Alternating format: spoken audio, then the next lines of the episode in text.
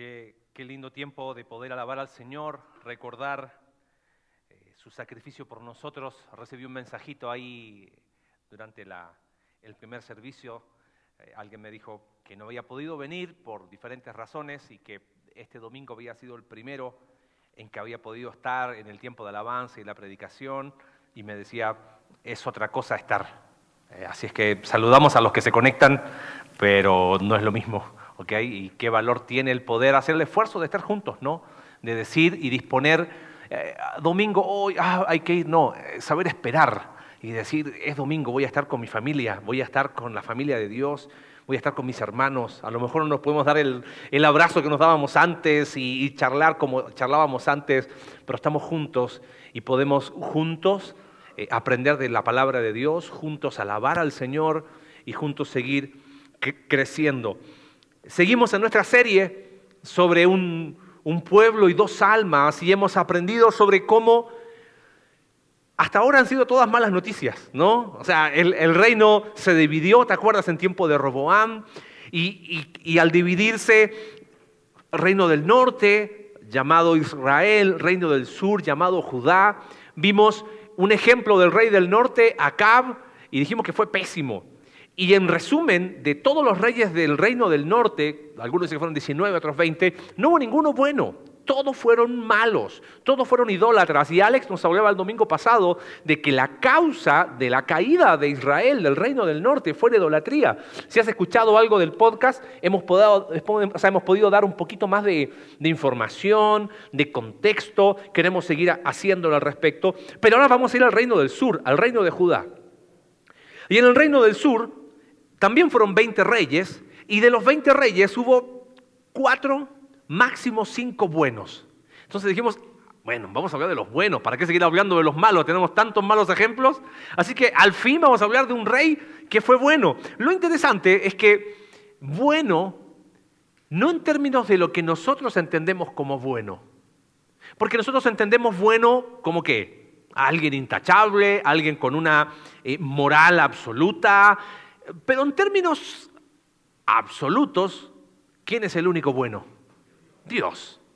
Así que bueno tiene que ver en términos de sus acciones, de sus decisiones y cómo sus decisiones tuvieron un impacto en su entorno.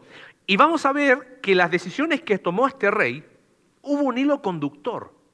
Vamos a hablar del rey Ezequías.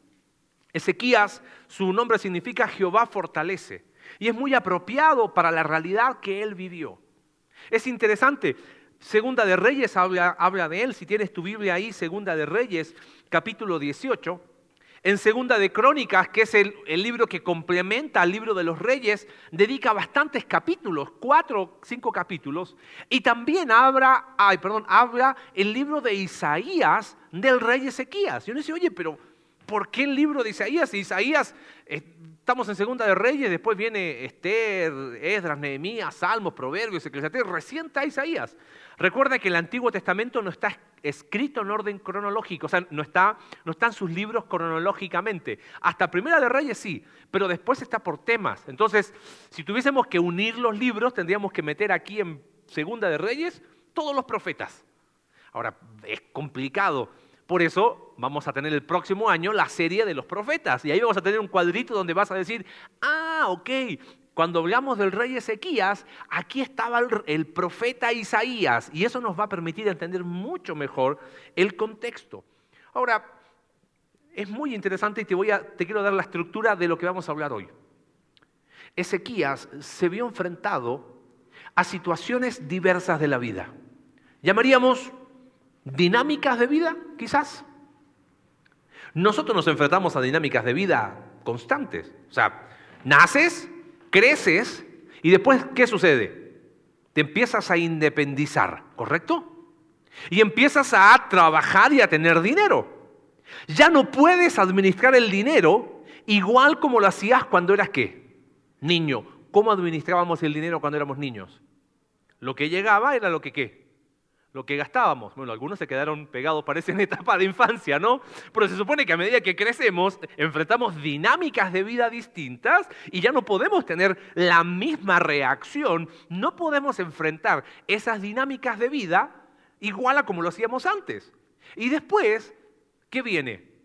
O no para todos, pero en algunos casos, algunos se quieren casar. Entonces no pueden seguir bueno, algunos lo han seguido, pero se supone que hay que enfrentar esas dinámicas de vida con otra actitud, porque ahora hay otras variables en juego. De alguna manera esto es lo que pasa con el rey Ezequías. Si pudiésemos resumir la verdad del rey Ezequías en la predicación de hoy, sería así. Las dinámicas de la vida demandan una fe dinámica. Al igual que como vimos recién, que vamos enfrentando dinámicas distintas, vamos a ver tres dinámicas del rey Ezequías, totalmente distintas. Al inicio de su reinado, eh, poquitos años después, y en el mejor momento de su vida tuvo una situación que no la pudo enfrentar exactamente igual. Porque al igual que cuando vamos creciendo, las dinámicas de la vida demandan una fe dinámica. Y cuando me refiero a fe dinámica, no me refiero a que tengo que recibir a Cristo cada vez que enfrento una dinámica de vida distinta. No estoy refiriendo a eso. Estoy refiriendo a que nuestra fe va creciendo, se va profundizando, va tomando raíces Pablo explica eso en Colosenses capítulo 2, versos 6 y 7. Dice, de la manera que habéis recibido al Señor Jesús. ¿Cómo recibimos al Señor Jesús? Por gracia, por medio de qué?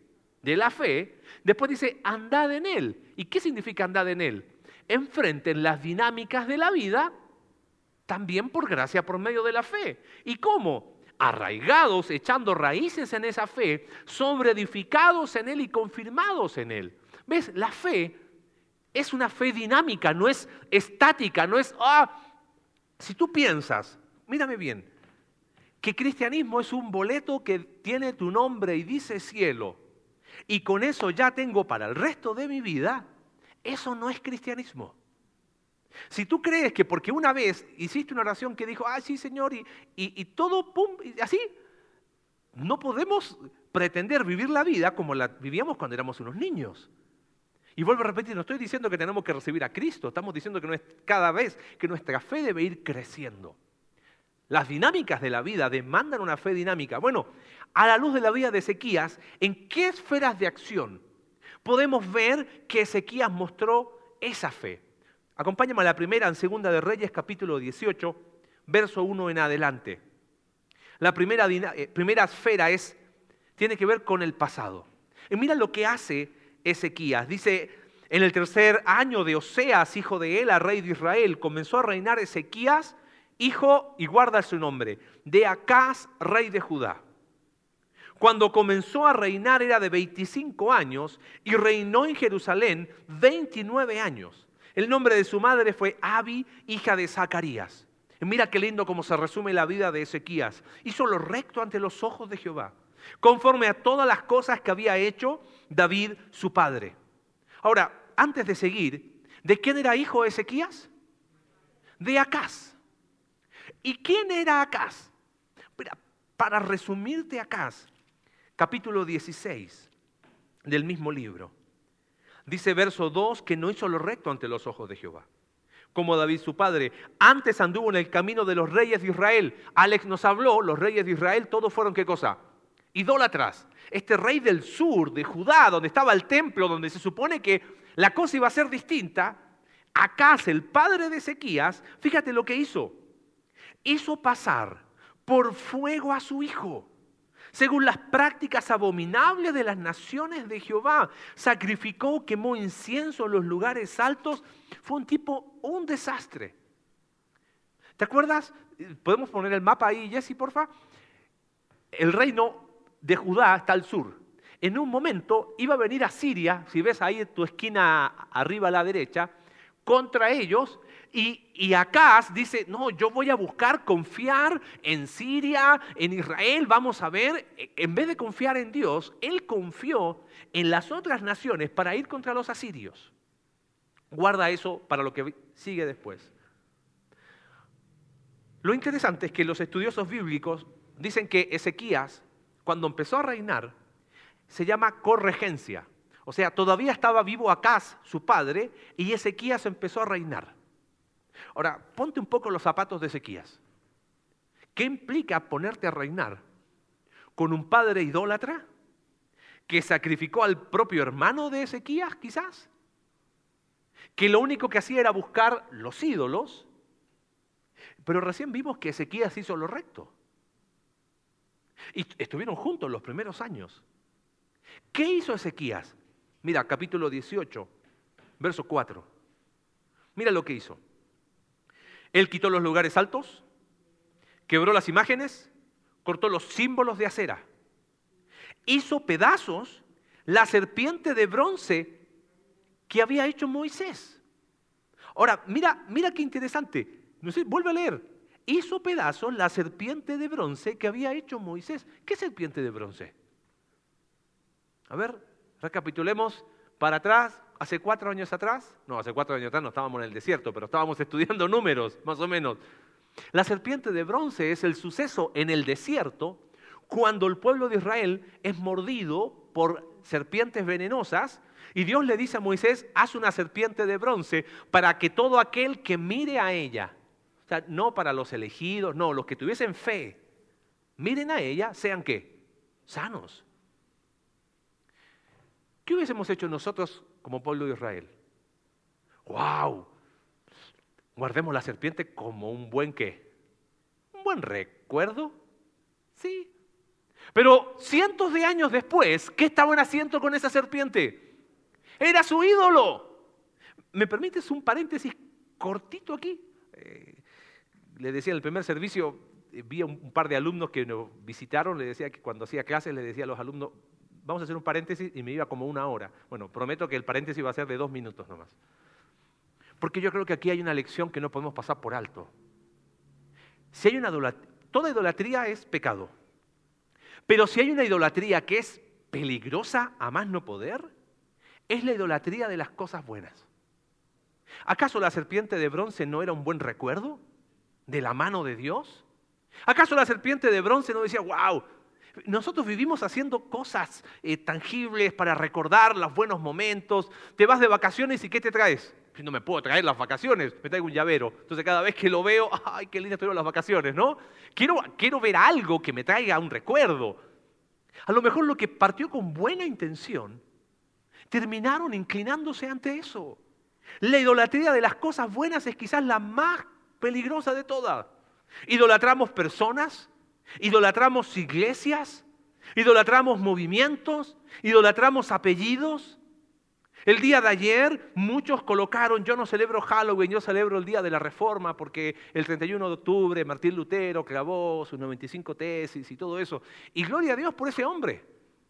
Y Dios lo usó increíblemente. Pero no somos reformados, somos hijos de Dios.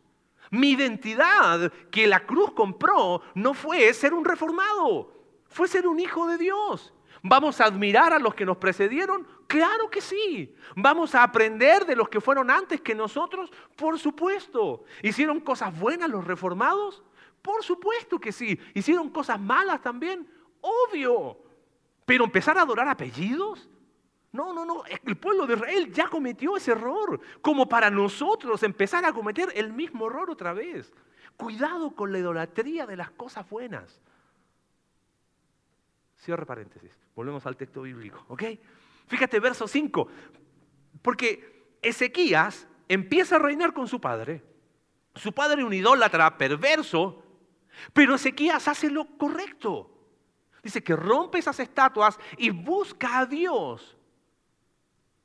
¿Por qué Ezequías fue capaz de cortar con ese pasado idólatra?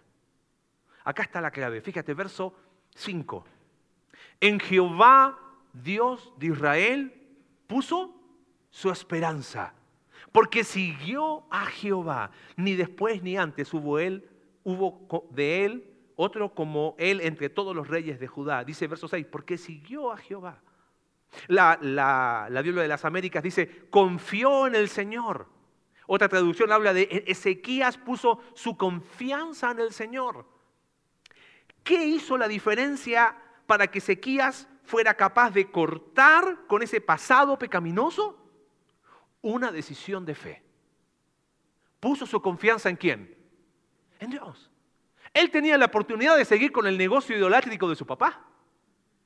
Pero él dijo, no, voy a tomar una decisión de fe. Y aún las cosas buenas que el pueblo de Israel idolatraba, buenas entre comillas, como la serpiente de bronce, también la rompió.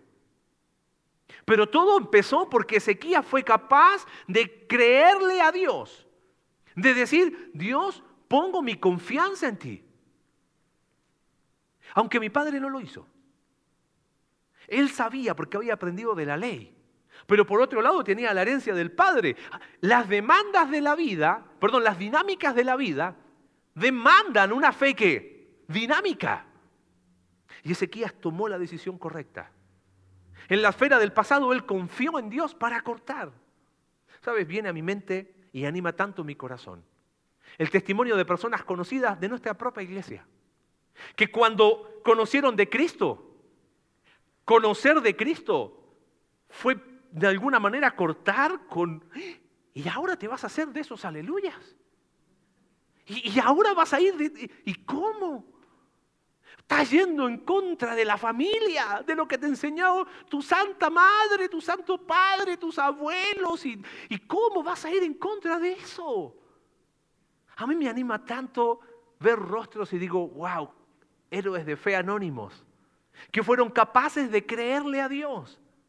Pero no solamente en ese sentido, sino que nosotros nos comportamos de acuerdo a conductas que aprendidas. Y, y las dinámicas de la vida nos enfrentan ahora a la realidad, por ejemplo, de ser esposos. Y tenemos la decisión de decir, ¿cómo lo voy a hacer? ¿Como el mal ejemplo que vi? Entonces me victimizo y digo, ay, mira, que no me queda otra que ser un pésimo esposo porque mi papá fue un pésimo esposo también. O le creo a Dios para cortar con un pasado que ya no tiene poder. El día de mañana te vas a enfrentar a la realidad de ser madre. ¿Y cómo vas a enfrentar esa realidad? ¿Controlando la situación? ¿Teniendo el sartén por el mango así bien fuerte? ¿O confiando en Dios? Creyendo que la manera de Él es mejor que la mía. No, pero nosotros decimos, Dios, yo, yo te ayudo tantito, nada más. ¿Te das cuenta? Las dinámicas de la vida nos van a ir enfrentando diversas situaciones. Aquí Acaz se enfrentó a cosas de su pasado y le creyó a Dios. No sé qué vendrá después. Pero el primer paso es un paso de fe. Y adivina qué implica el segundo paso. Fe también. Y porque por fe andamos, no por vista. Segunda de Corintios capítulo 5, verso 7. En la esfera del pasado confió en Dios para cortar con la idolatría. Pero fíjate qué otra situación enfrenta a Ezequías. Acompáñame a Segunda de Crónicas. Sigue después 29. El libro de Crónicas se escribe después del libro de Reyes y la idea es, se empezó a complementar la historia en el pueblo de Israel cuando estaba en el exilio. Entonces, el relato de, de Segunda de Crónicas provee información más extensa. Y pasa algo muy interesante. Siempre te doy buenos tips para domingo. ¿Te acuerdas? ¿Qué hago el domingo en la tarde? Estoy aburrido, pastor, no sé qué hacer. Lea Segunda de Crónicas del 29 al 31. Porque si lo leo yo, vamos a terminar a las 3 de la tarde. Entonces, te voy a resumir esos capítulos. ¿Sale? ¿Lo vas a leer? ¿Sí? Ok, buenísimo. Fíjate, verso 1, comenzó a reinar Ezequías siendo de 25 años y reinó 29 años en Jerusalén. Otra vez, ¿te quieres imaginar Ezequías de 25 años? No, mírame a mí. No, no, mentira. Este, eh, dice el nombre, otra vez el nombre de su madre y todo eso. Pero fíjate, verso 3, en el primer año de su reinado. Ahora, los estudiosos bíblicos dicen que acá se refiere al primer año de su reinado, pero ya sin su papá. Te dije, las dinámicas de la vida nos van a enfrentar a qué? A situaciones distintas. Aquí Ezequías se enfrenta a una situación. ¿Cuál es la situación? Fíjate, ¿qué hizo? Acá, acá está la clave de, este, de todos estos capítulos. Y te los quiero leer para después resumirte lo que sigue. ¿Qué hizo Ezequías? En el mes primero, abrió las puertas de la casa de Jehová y las reparó. E hizo venir a los sacerdotes y levitas y los reunió en la plaza oriental y les dijo, oídme levitas, santificaos ahora y santificad la casa de Jehová, el Dios de vuestros padres, y sacad del santuario la inmundicia. ¿Estás solo? Y toma una decisión. Dice que abre las puertas del templo y las repara. Pregunta, ¿por qué abrió las puertas del templo? Si las abrió, ¿cómo estaban entonces? Sí, cerradas. Pero ¿por qué estaban cerradas? Capítulo 28 del mismo Segunda de Crónicas, mira lo que había hecho Acaz, su papá. Verso 24. Además de eso recogió Acaz los utensilios de la casa de Dios, los quebró y cerró las puertas de la casa de Jehová. O sea, el padre de Ezequías no solamente fue un idólatra, sino que cerró el templo. Imagínate la, la mochila pesada que cargaba Ezequías. Cortó con la idolatría de su padre una decisión de fe. Pero ahora Ezequías dijo, voy a dejar de pensar en mí mismo, porque Ezequías podría haber dicho, bueno, yo ya estoy bien, y se acabó. Pero él pensó en quién? En el pueblo, pensó en su comunidad más allá de él. Y se dio cuenta que el templo estaba cerrado. Y hizo solamente esto. Reparó las puertas, las abrió. Y claro, un templo abierto sin levitas que lo hagan funcionar y sin sacerdotes no sirve. Entonces, ¿a quién llamó? A los sacerdotes y a los levitas. Les dijo, santificaos y quiten toda la inmundicia de acá. Esa fue la decisión que tomó Ezequías. ¿Quieres saber qué pasó después? Léelo esta tarde. No, no, te lo cuento yo rapidito, ¿ok? Porque no me da el tiempo, porque fueron cuatro capítulos. ¿Sabes qué sucede? Los levitas son sensibles, se santifican, eran poquitos. De repente, Ezequías llama a los principales del pueblo. Empiezan a ofrecer sacrificios en el templo. La gente se empezó a motivar, se acercaron, empezaron a adorar, empezaron a traer sacrificios y ahora todo el pueblo se reunió. Estaban todos felices. Verso capítulo 29, verso 26. Los levitas estaban con los instrumentos de David, los sacerdotes con trompetas, empezaron a alabar al Señor. ¿Y sabes qué hace Ezequías? Ezequías dice, oye, ¿te acuerdas del reino del norte? Aquí estamos hablando que ya han pasado algunos años el reino del norte había sido destruido por quién? Por Asiria. Ahí está. Pero si escuchaste el podcast del jueves, algunos de los del reino del norte sí quedaron y, buscaron a Dios. No es que las tribus del norte desaparecieron y son los que ahora los, no sé, los, los, mormones, esa es una de las teorías, ellos dicen eso, ¿ok? No es que desaparecieron, algunos de ellos fueron fieles. Entonces Ezequías dice, hagamos algo, ¿Por qué no mandamos cartas invitándolos? Mira, el templo está en funcionamiento. Y enviaron cartas a las tribus del norte, a los sobrevivientes. Adivinen lo que pasó. La mayoría se burló, pero algunos piadosos fueron al templo. Así que ahí estaba todo Judá con los sobrevivientes del reino del norte. Y de repente era tanta la gente que los levitas, que eran poquitos, mira lo que dice el capítulo 30, verso 15 entonces sacrificaron la Pascua a los 14 días del mes segundo. Y los sacerdotes y los levitas, mira qué interesante, llenos de vergüenza, ¿qué hicieron? Se santificaron. ¿Sabes por qué estaban llenos de vergüenza? Estamos hablando de un pueblo que había estado tras qué? Ídolos. No tengo el tiempo, no habían celebrado, con el templo cerrado, ¿qué iban a celebrar? No habían celebrado la Pascua en años. Y los levitas, al no tener chamba en el templo, ¿a dónde se fueron? Al templo de Baal, al templo de Acera. No había levitas suficientes. Y los levitas, al ver que la gente empieza a buscar a Dios, se avergüenzan, buscan a Dios. La, la fiesta de la Pascua se celebra con los panes sin levadura, son siete días.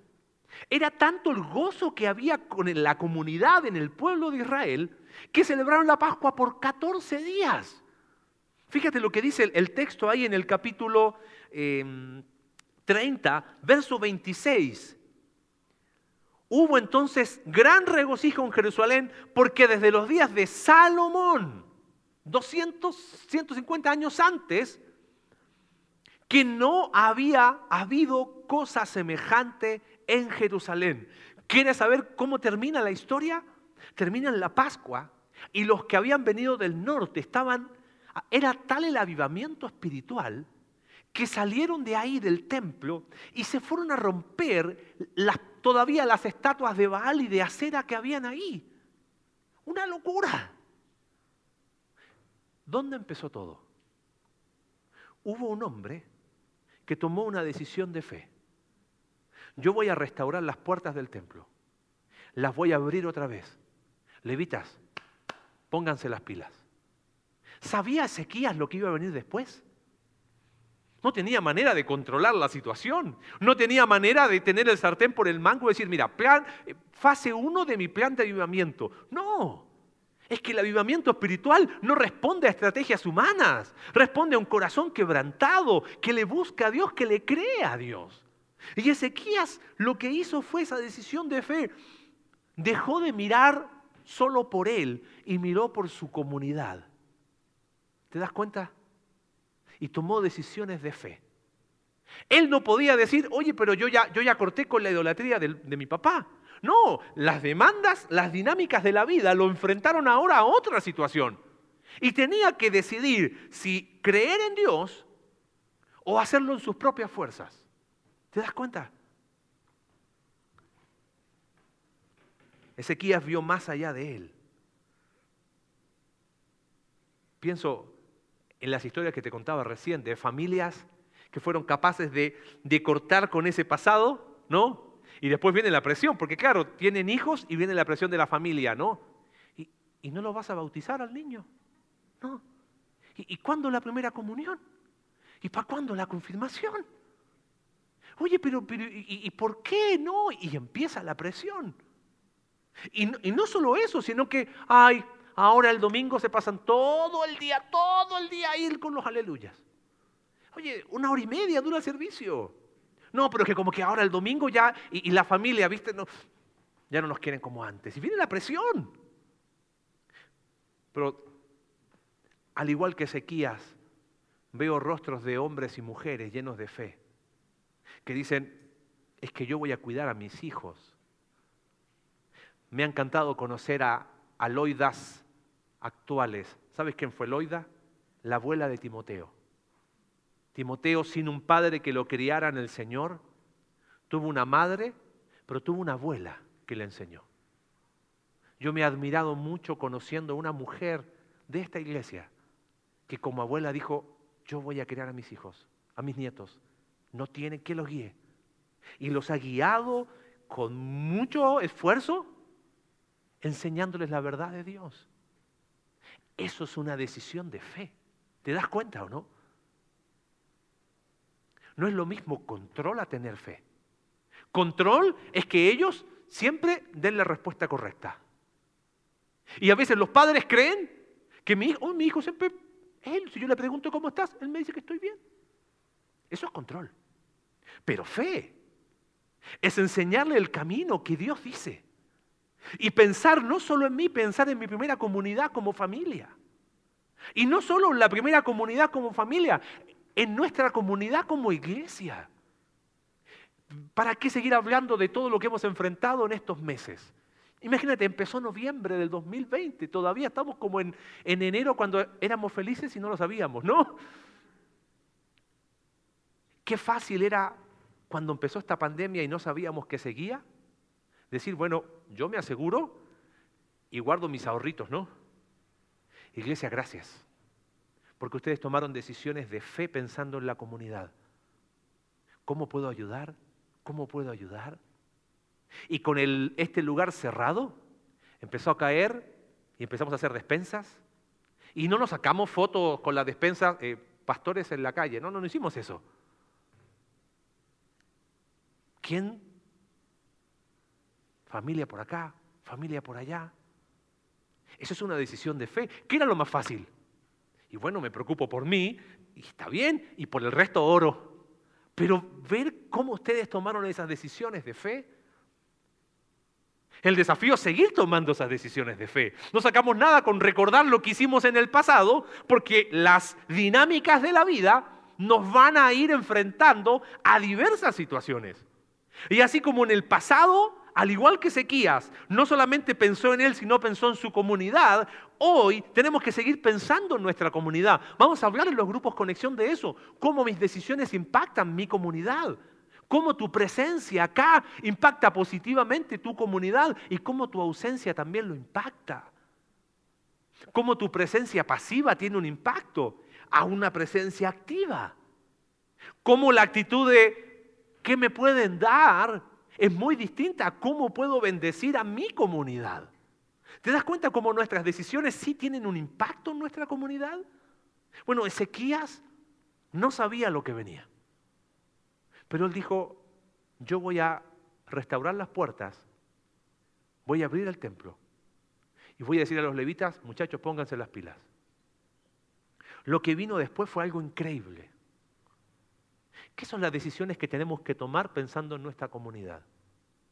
En tus hijos, en tu, en tu esposa, en tu esposo, en la iglesia. ¿Qué es lo que hay que hacer pensando en el 2021 que se viene? ¿Seguir viniendo solamente? O decir, ¿cómo, ¿cómo puedo sumar de forma activa a mi comunidad?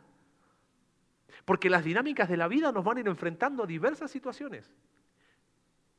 Y esas dinámicas demandan una fe que, dinámica. Ezequías no, no, no dijo, ok, pero yo, yo ya hice una vez una buena decisión. Sí, pero ahora se enfrentaba a otra situación. En último lugar, acompáñame a Isaías capítulo 36. Si esta tarde, después de leer Segunda de Crónicas del 29 al 32, dices, hoy me llamas por teléfono, Marce, ya no sé qué leer domingo en la tarde, bueno, lee Isaías 36 al 39. Porque Isaías dedica cuatro capítulos a, Ezequías. Mira qué interesante. No, fue un rey muy importante, por eso hay muchas cosas positivas para aprender de él. ¿En qué esferas mostró Ezequías su fe? Hablamos del pasado, confió en Dios para cortar con la idolatría.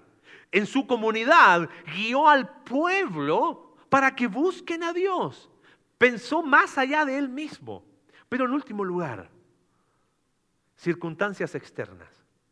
Resulta que, fíjate, verso 36, perdón, capítulo 36, verso 1. Aconteció en el año 14 del rey Ezequías que vino Sennacherib, rey de Asiria, y subió contra las ciudades fortificadas de Judá. Han pasado 20 años y podemos volver a colocar el mapa. Otra vez, Asiria son los que están arriba, a tu derecha. Asiria destruyó el reino de qué? De Israel, ¿te acuerdas? Y, y Alex nos comentaba de la idolatría, en el podcast hablamos de, de cómo se fue repoblando el reino de Israel, porque trajeron gente de otras partes y se mezclaron, y adivina quién surgieron ahí. No, no te voy a decir, escucha el podcast. ¿Ok? Reino de Israel. Entonces, eh, los samaritanos surgieron ahí. Si Israel ya está bajo dominio asirio, ¿qué sigue después? Reino de Judá, ¿correcto? El sur. Han pasado 20 años aproximadamente de que cayó Israel. Y ahora Asiria está en las puertas de Judá. Y Ezequías enfrenta otra situación. Quiero leer algo acá que es increíble. Hay muchísima información que quiero destacarte algunas cosas. Dice que el rey de Asiria envió entonces al Rapsacés, es un título de como un general, ¿ok? Con un gran ejército desde Laquis a Jerusalén contra el rey Ezequías y guarda esta expresión, dice, y acampó junto al acueducto del estanque de arriba en el camino de la heredad del lavador. ¿Sabes dónde quedaba eso? No tengo ni la menor idea. Pero el punto es este. ¿Te acuerdas cómo se llamaba el padre de Ezequías? Acaz. Acaz, en ese mismo lugar, se encontró con el profeta Isaías. Acaz tenía miedo del reino de Asiria. Isaías le dijo, no confíes, porque lo que quiso hacer Acaz, si tenemos el mapa un poquito, lo que quiso hacer Acaz es decir, ok, viene a Siria, ¿confío en Dios? No, y él quiso unirse con los de Israel y eh, unirse con los reino de Aram, Damasco, con los sirios, para ir contra Siria. Y en ese mismo lugar Isaías le dijo, Acaz, no, confía en Dios. Pero Acaz necio, no confió en Dios. Interesante que en el mismo lugar, el hijo de Acaz, Ezequías, enfrenta la misma situación. Viene el imperio sirio. Y Ezequías tiene la opción de, o hago lo mismo que mi papá, trato de manejarlo a mi manera, control, ¿Veo cómo le hago? ¿O confío en Dios? Es muy interesante que marca eso. Ahora, no tengo, no tengo el tiempo, pero el, el escenario es así. Vamos a imaginar que este es muro de Jerusalén, ¿ok? Y nosotros somos los habitantes de Jerusalén. Del otro lado está este estanque eh, del acueducto. Y ahí se juntó el general asirio, que fue a buscar a Ezequías, y Ezequías hizo algo, mandó a tres representantes. Y se juntaron ahí, del otro lado de la muralla. A ver, a ver si con el segundo servicio son más honestos. ¿Cómo estaríamos nosotros si del otro lado de la pared está el general asirio con los tres representantes del rey negociando la paz? ¿Cómo estaríamos nosotros? A ver. Pegados en la pared, no me vengan aquí que orando, leyendo, alabando. Pegados contra la pared, escuchando qué pasaba del otro lado. Bueno, el general asirio, eh, lo, puedes, lo puedes leer después, el general asirio va y, le dice, mira, empieza como a, a mostrar las grandes proezas que había hecho Asiria. Oye, ¿conoces Egipto? Eh, nosotros a Egipto también lo destruimos, a los sirios también. ¿Dónde están los dioses esto? ¿Dónde están los dioses? Es más, este Ezequías, si cree que Egipto le va a ayudar, no, le dices. Y es interesante, porque el general asirio sabía muy bien de Jehová, porque dice, y no me vengan con eso de que, ay, nosotros confiamos en Jehová, porque ¿dónde está Jehová? ¿Acaso Jehová rescató a los de Israel? Les dice. Lo interesante es que los tres representantes de Ezequías le dicen al general asirio, por favor, hablen arameo, no hablen hebreo. El, general asirio sabía hebreo, porque el pueblo va a escuchar. Pa' peor, el general asirio adivina lo que hace, empezó a gritar para que todos escucharan. Y, empieza a, a, clamar a gran voz el, general asirio, fíjate, verso 13 del capítulo 36. Entonces el Rapsacés se puso en pie y gritó a gran voz en lengua de Judá, diciendo, oíd las palabras del gran rey de Asiria. El rey dice así, no se engañen por Ezequías, porque no los va a poder librar, ni os haga Ezequías confiar en Jehová, porque ciertamente Jehová no los va a librar. El pueblo tiene que haber estado en silencio. ¿Qué hubieras hecho en lugar de Ezequías? Negociamos, buscamos cómo hacerle. Ezequías ora de una manera increíble. Mira la oración de Ezequías en el capítulo 37, verso 15. Entonces Ezequías oró a Jehová diciendo, Jehová de los ejércitos, Dios de Israel, que moras entre los querubines, solo tú eres Dios. De todos los reinos de la tierra, tú hiciste los cielos y la tierra. Inclina Jehová tu oído, oye, abre Jehová tus ojos y mira y oye todas las palabras de Senaquerib que ha enviado a blasfemar al Dios viviente. Ciertamente, Jehová, los reyes de Asiria destruyeron todas las tierras y sus comarcas. Me encanta la oración de Ezequías. Sí, los asirios son poderosos. sí, los asirios arrasaron con todos. Y entregaron los dioses de ellos al fuego, porque no eran dioses, sino obra de manos de hombre. Ahora pues, Jehová Dios nuestro, líbranos de su mano, para que todos los reinos de la tierra conozcan que solo tú eres Jehová. ¿Te acuerdas la alabanza que cantamos recién? Milagroso. ¿Sabes qué sucedió?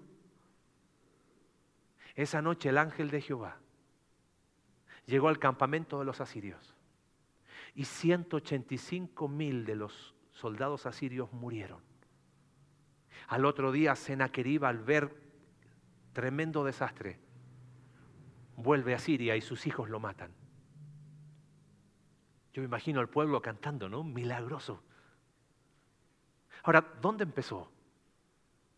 ¿Ezequías teniendo control, queriendo hacer las cosas a su manera? ¿O diciendo, ¿qué puedo hacer? Había una decisión de fe. En el mismo lugar donde su padre había decidido confiar en el hombre, Ezequías decidió confiar en quién? En Dios. La oración de segunda de Crónicas, paralelo a este en capítulo 37, es increíble. Él dice, esforzados y animados, no temáis ni tengáis miedo del rey de Asiria ni de toda la multitud que con él viene, porque más hay con nosotros que con él. Con ellos, con los asirios está el brazo de carne, dijo Ezequías pero con nosotros está Jehová nuestro Dios para ayudarnos. Y el resultado ya lo sabes. Qué historia más increíble. Pienso cómo, Ezequías no dijo, oye, pero yo, yo ya corté con la idolatría. No, no, no. Ahora se enfrentó a una situación del templo, pero ahora era el ejército de los asirios. Y otra vez tuvo que arrodillarse y decir, Señor, yo creo en ti. Y así como él fue capaz de confiar en Dios para cortar con la idolatría y de guiar al pueblo para que busquen a Dios, ante las circunstancias externas Ezequías creyó a Dios cuando la lógica decía que no. ¿Te ha pasado, habiendo confiado en Cristo, que después viene una crisis de lo que sea? Y las personas, amigas tuyas que no conocen de Cristo, te dicen, ¿y ahora? Y es como que, pero ahora tengo más problemas que antes. Pero antes estábamos muertos, sin Dios y sin esperanza. Es que vamos a ir enfrentando distintas dinámicas. Es más, esta pandemia de la que tanto hemos hablado ha sacudido lo más profundo de nuestra fe. ¿Y qué vamos a hacer? ¿Tratar de controlar la situación? Ojo, y no estoy hablando con eso de irresponsabilidad. Nos hemos juntado, distanciamiento, cubrebocas, gel. ¿Pero qué vamos a hacer? ¿Querer controlar la situación de todo? ¿Estar especulando con los números y ver qué onda? ¿O vamos a confiar en Dios? Ahí estaba Ezequías. Él sabía que había cosas que no podía controlar. Que enfrentar a 185 mil era ridículo. Pero arrodillarse y creer en Dios era lo que él podía hacer. Es que las dinámicas de la vida demandan de nosotros una fe dinámica. Qué lindo ejemplo el rey Ezequías, ¿correcto? Ahora, él fue capaz de tener una fe dinámica, no, no estática, y enfrentó situaciones diversas. Pero ¿sabes qué? Cerrando, el final de la historia no es tan lindo como parece. Como que hemos creído que todas las historias terminan como Hollywood, ¿no? Y se casaron y fueron felices para siempre. Resulta que Ezequías, y con esto cierro, eh, verso 38, perdón, capítulo 38, verso 1. En aquellos días Ezequías se enfermó de muerte. Era muy joven, tenía 39 años. Dice, y vino a él el profeta Isaías. Y mira el consejo que le da. Jehová dice así, ordena tu casa porque morirás y no vivirás. Me encanta ese texto. Ordena tu casa. Vivimos como si fuésemos inmortales, ¿eh? Tarde o temprano vamos a enfrentar la realidad de que nosotros no vamos a estar. Ordena tu casa. Es como que el eco sigue hasta el día de hoy, 2700 años después. Y es el cierre, no te preocupes, no me voy a extender más. Ezequías hace lo que había hecho siempre, confió en Dios. Dice el texto que con gran lloro oró a Dios y le dijo, Señor, si es tu voluntad, dame más tiempo un pastor viejito con el que estudié, él siempre contaba esta historia y cuando me la contaba siempre se emocionaba y decía, y Ezequías oró y se ponía a llorar y era un hombre viejito. Y yo me imagino la escena de Ezequías clamando a Dios, diciendo, Señor. Y le dio 15 años más. Lo triste es que esos 15 años más no fueron lo mejor. Nació Manasés, el hijo que le heredó. Pésimo rey. Y no estoy trabajando con el hubiera, ¿eh? ¿Qué hubiera pasado? No, no, no, no, estoy diciendo lo que sucedió. Lo más triste es que llegan, en el capítulo 39, llegan de Babilonia. Y él se regocija, versículo 2 del capítulo 39 de Isaías, se regocijó con ellos. Babilonia es el imperio que viene después de los asirios, son los que conquistan el reino del sur. ¿Y sabes qué hace Ezequías? Se regocijó con, vengan, ¿quieren conocer el oro del templo? Vengan. Y empezó a mostrar así el oro del templo.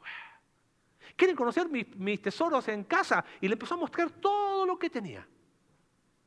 Adivina quién apareció. Otra vez el profeta Isaías. Era como, eran medios molestos los profetas. ¿eh? Vamos a estudiar todo el próximo año los profetas.